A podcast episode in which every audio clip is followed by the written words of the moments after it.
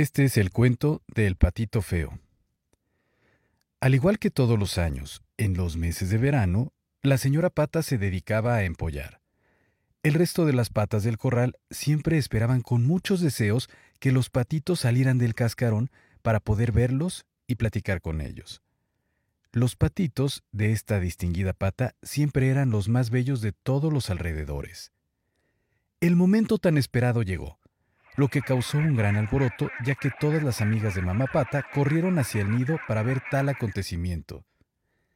A medida que iban saliendo del cascarón, tanto la señora Pata como sus amigas gritaban de la emoción al ver cada uno de los patitos tan bellos como salían del cascarón.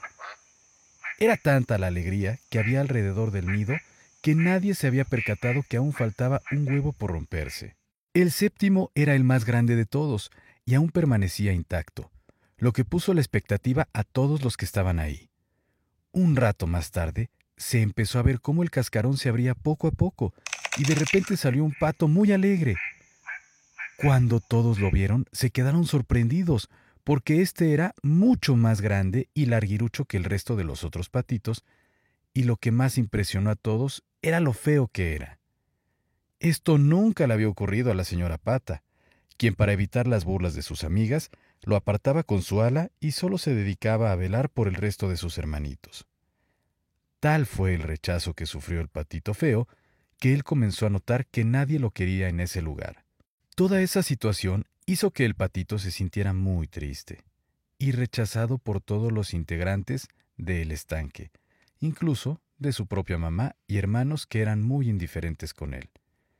Él pensaba que quizás su problema solo requería tiempo pero no era así, pues a medida que pasaban los días era más largo, grande y muy feo.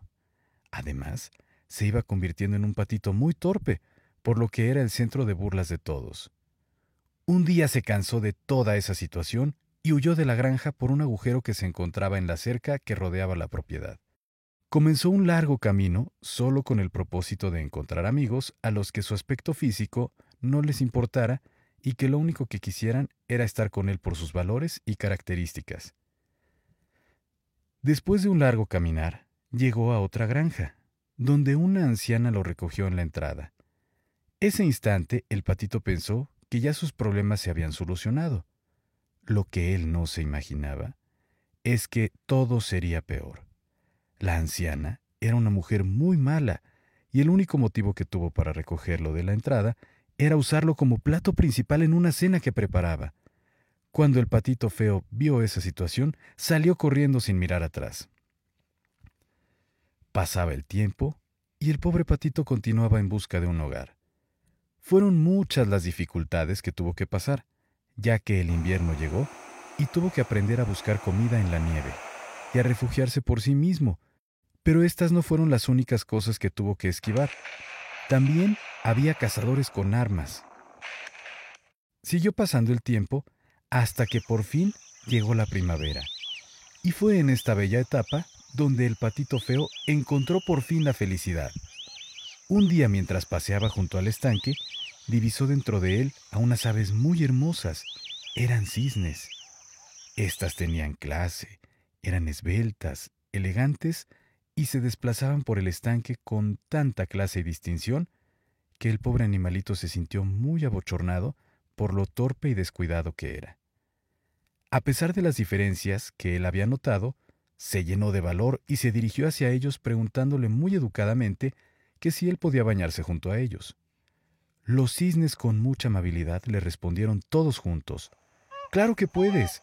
¿Cómo uno de los nuestros no va a poder disfrutar de este maravilloso estanque? El patito, asombrado por la respuesta y apenado, les dijo, No se rían de mí.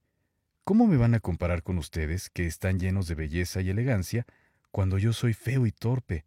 No sean crueles burlándose de ese modo. No nos estamos riendo de ti. Mírate en el estanque y verás cómo tu reflejo demostrará cuán real es lo que te decimos, le dijeron los cisnes al pobre patito. Después de escuchar a las hermosas aves, el patito se acercó al estanque y se quedó tan asombrado que ni él mismo lo pudo creer. Ya no era feo. se había transformado en un hermoso cisne durante todo ese tiempo que pasó en busca de amigos. Ya había dejado de ser aquel patito feo que un día huyó de su granja para convertirse en el más bello y elegante de todos los cisnes que nadaban en aquel estanque.